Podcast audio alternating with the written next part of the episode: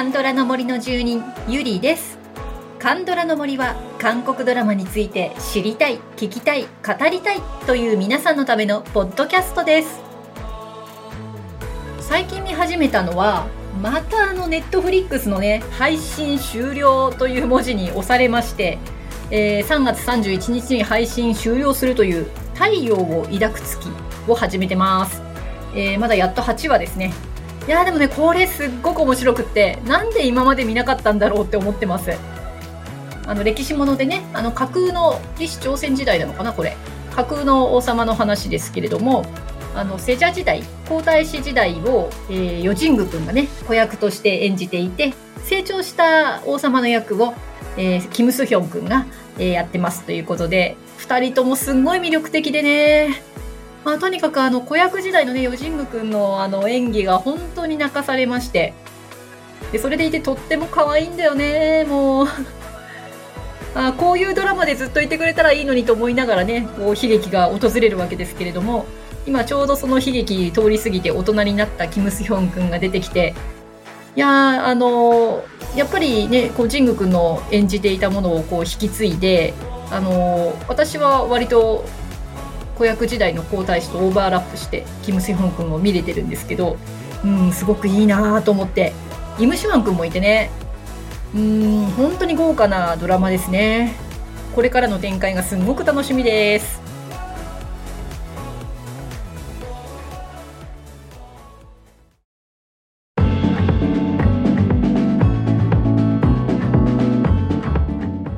はい今日の特集はですねカンドラの日本リメイクバージョン。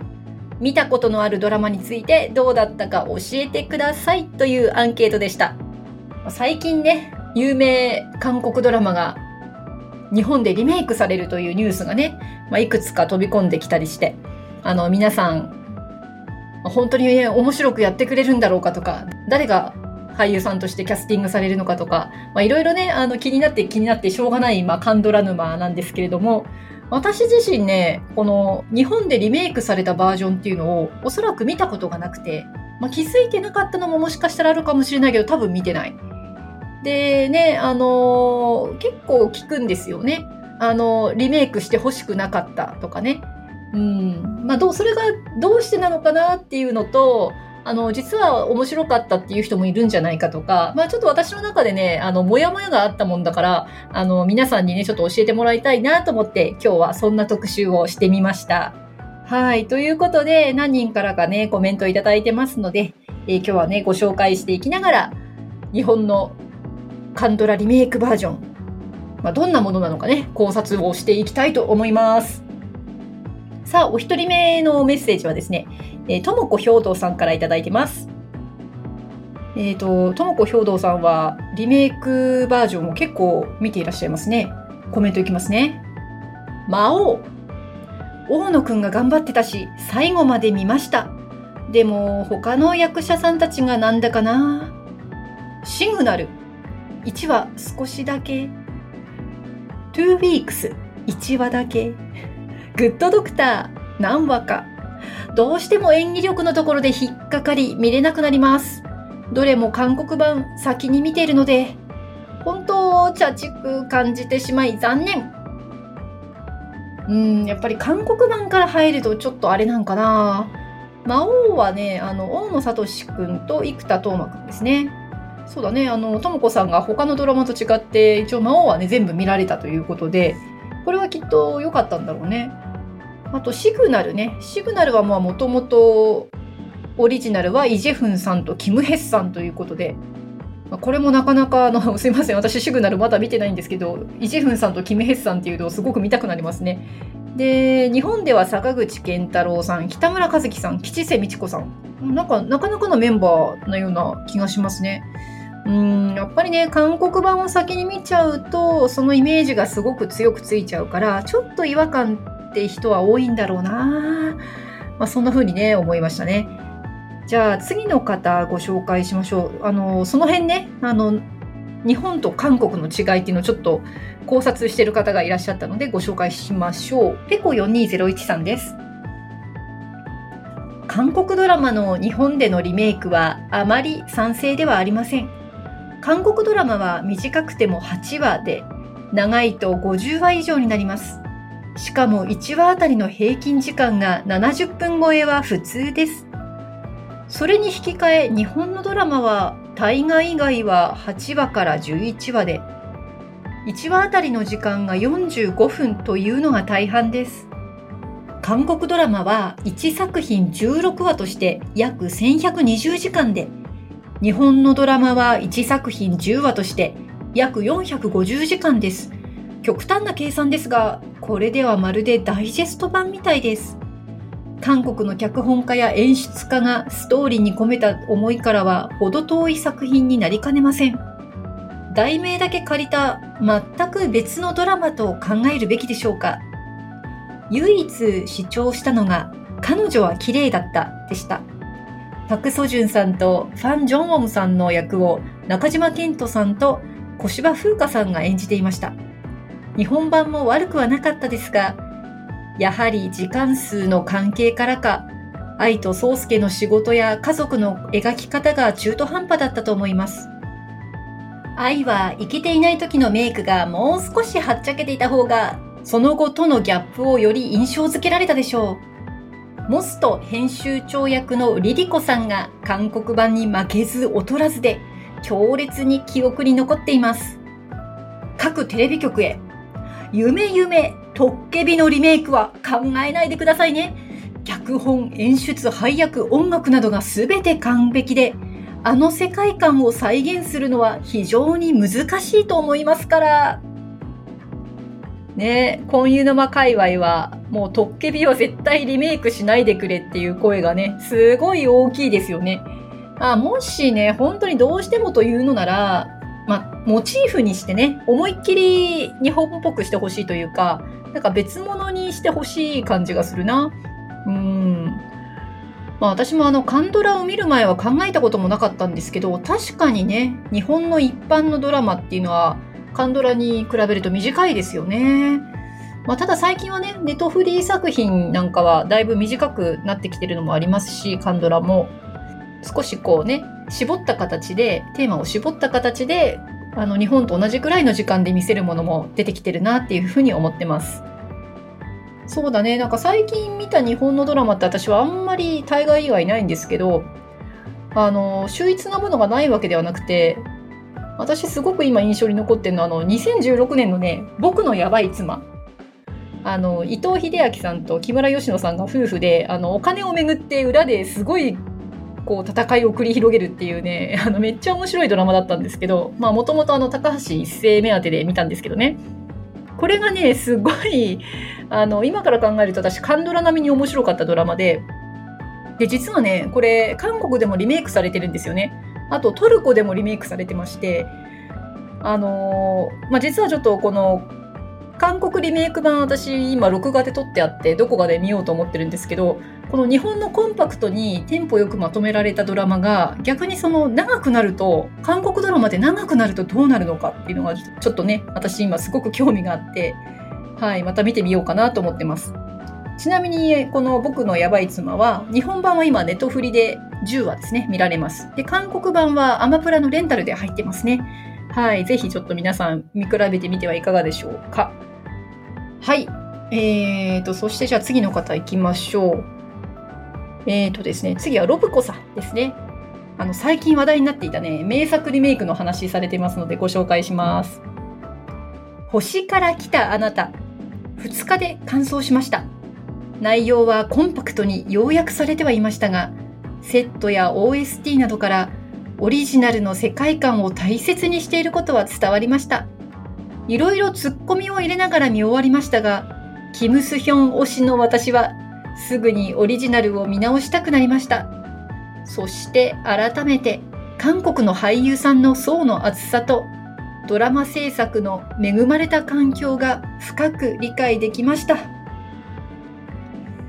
あーね、なんとなくわかる。こう、オリジナルを知ってるとね。でも一応ロブコさん全部見られたんだね。感想できたんだね。はい、えーと、じゃあちょっとコメント続きますね。彼女は綺麗だった。薄っぺらいドラマになってしまい残念でした。視聴率だけを優先しないでもらいたいです。演技ドルって日本では難しいのでしょうかはい、これさっきね、ペコ4201さんもちょっと中途半端だったって言ってましたね。うん、なるほど。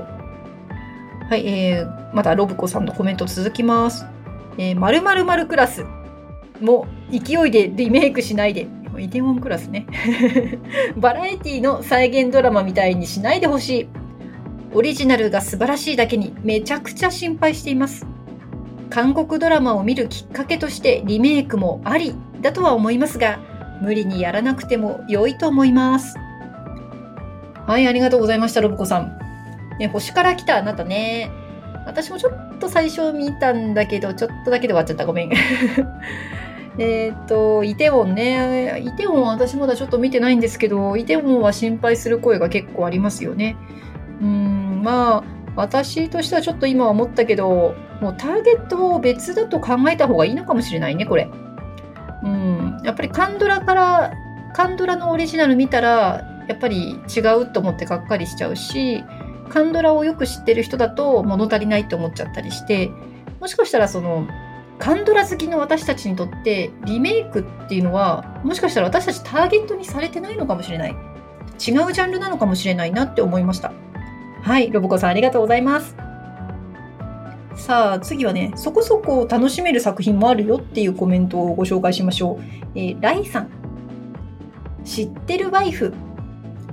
日本版は3回目のリピート。かっこ主人公が時空を遡ってやり直していく。が結構カットされていて、えー、3回目のリピートっていうのはその主人公が時空を遡るその3回目のことを言ってるのかな？それが結構カットされていて途中でうまくまとめられていた感じだった。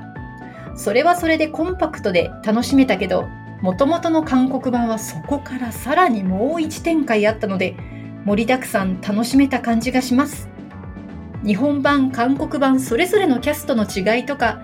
結末が若干違うところもそこまで拒否反応なく楽しめました。でも既存好きとしてはやっぱり韓国版派かな？OST も良かったです。日本版は最後にタイトルの意味を回収するような面白い描写があって楽しめました。ライさんありがとうございます。ね楽しめる作品もあるってことだね。いいね。オリジナルはチソンさんとハンジミーさん。いや、これ豪華ですね。ハンジミンさんも見てみたいな。で、日本版が、まあ、昨年放送されたということで、大倉忠義さんと広瀬アリスさん。私これね、電車の広告で見ましたよ。あの、ビジュアル的にはね、悪くないなと思ったんです、これ。あの、カンドラのリメイクとしてはね。うん。ね、知ってるワイフ。これは両方見ると楽しいのかもしれませんね。はい、ライさんありがとうございます。こういう情報を待ってた。はい、えー、次はアビソラさん。シグナルとボイス1シーズン1ですね。まだカンドラを知らない世界で見てたので、どちらも楽しみにしてリアタイしてました。唐沢さんのボイスはドキドキしながら、そして菊池桃子さんが殺されるシーン。あの可愛い菊池さんがこんな殺され方あると驚いたものです。韓国バージョンを見てしまうと、やはりカンドラの方が陰鬱な感じと迫力があって、ハラハラドキドキが格段上でした。日本バージョンも良かったんです。でも、やっぱり本家です。かっこ小声。あ、ごめん、大きな声で読んじゃった。カンドラを知らない友人たちには大声で言えません。悲しいかな。カンドラビーキって言われるんです。涙。しくしく。はい、ありがとうございます。ボイスは唐沢俊明さんなんですね。いや、これはこれでちょっと興味があるな。調べてみたらね、続編も出たということで、これは日本のドラマをね、見てる人たちにとっては評判が良かったってことですよね。いやいや、アビソラさん、もうカンドラビーキ、いいじゃん上等じゃんもう、ね。本当にね、あの、思うんですけど、どのドラマが好きとか、カンドラビーキとかってどうでもいいじゃんとか思ってて、音楽だってね、あの国内のアーティストが好きな人もいるし、まあ、国内海外問わず好きな人もいるしジャンルも違うしねみんな好きなもの分かれるじゃないですか。うん、でいちいちねあのどこどこビーキなんて言い方しないしね音楽はさ。うん、それと同じなのかなって思って、うん、なんでドラマになるとねなんかそうやって分けちゃうんだろうなっていう感じしますけどね、うん、単なるその趣味の向いてる方向の違いかなって捉えられたらいいなって今ちょっとこの特集しながら思い始めてます。はい。そして最後、えー、ネトフリ主婦さんからいただいています。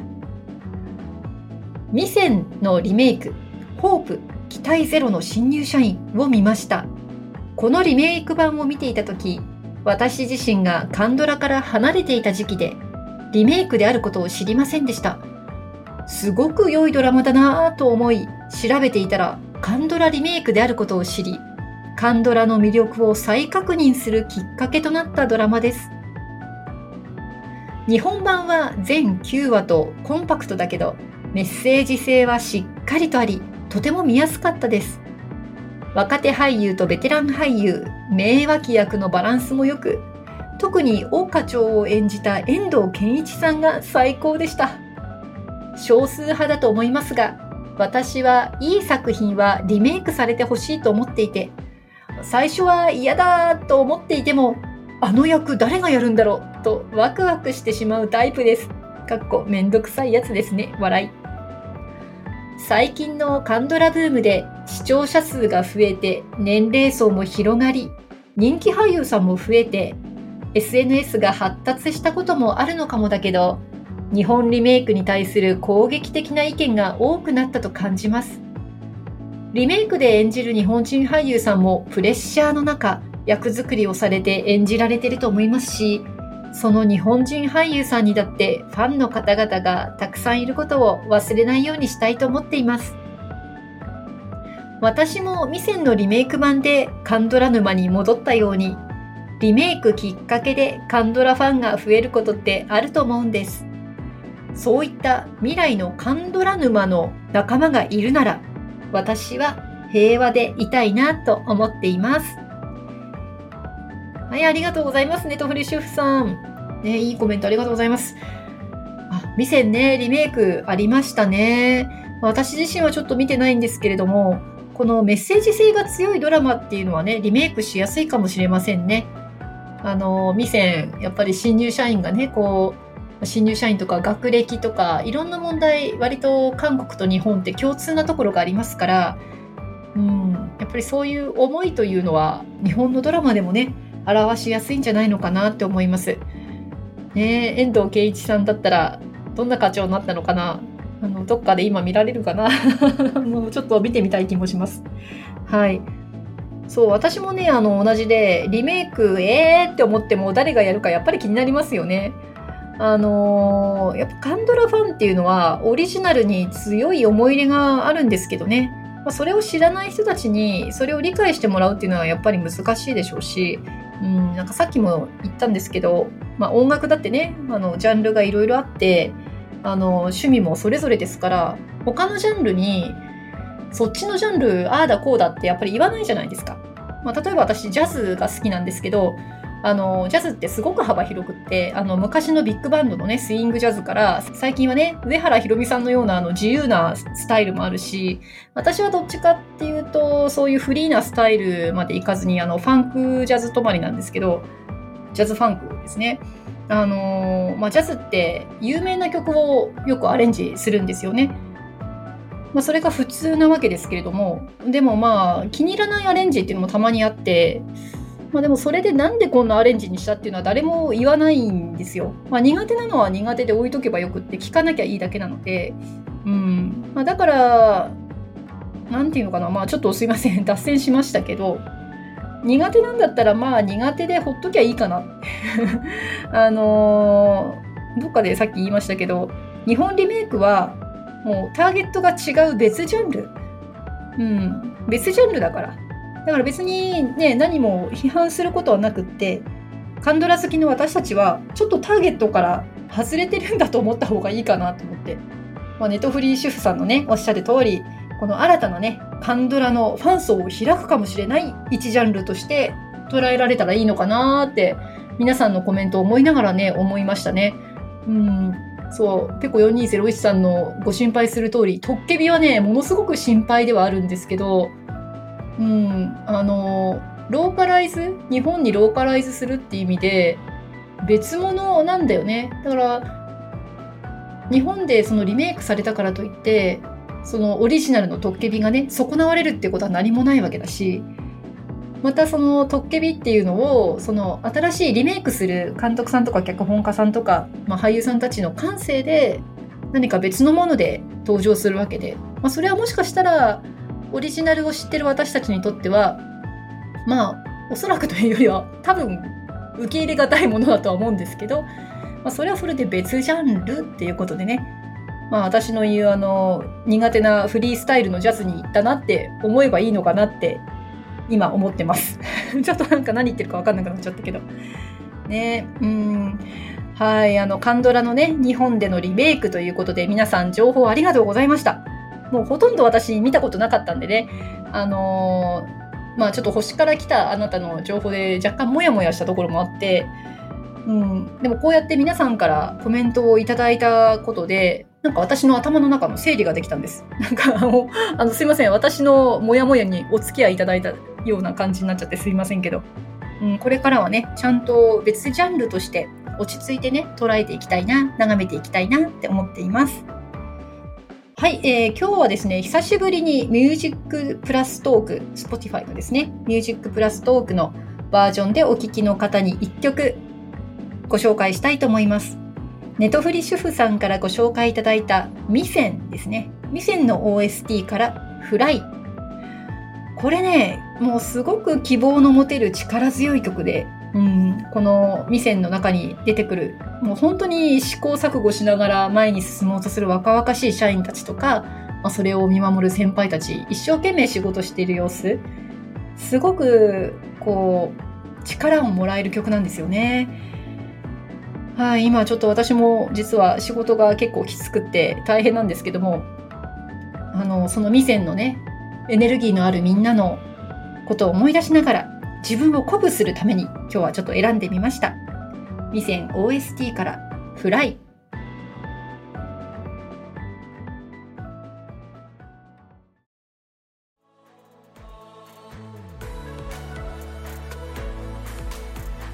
はい、ミセンの OST からフライをお届けしました。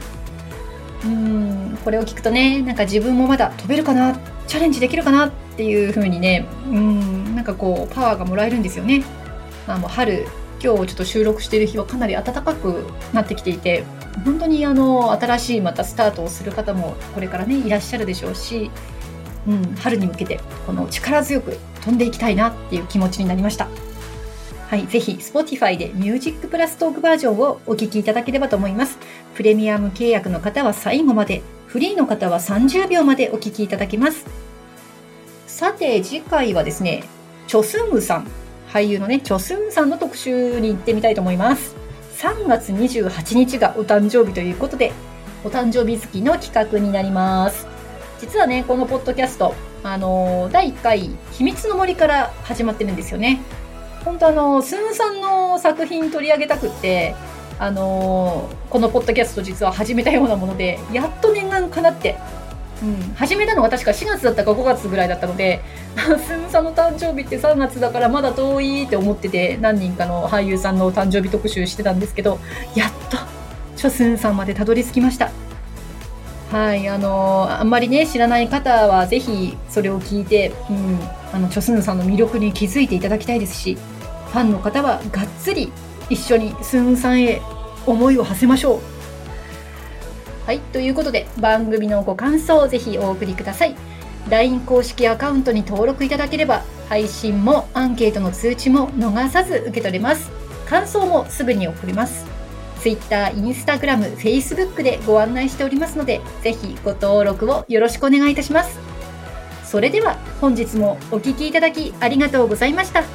また次回、カンドラの森の奥深くでお会いいたしましょう。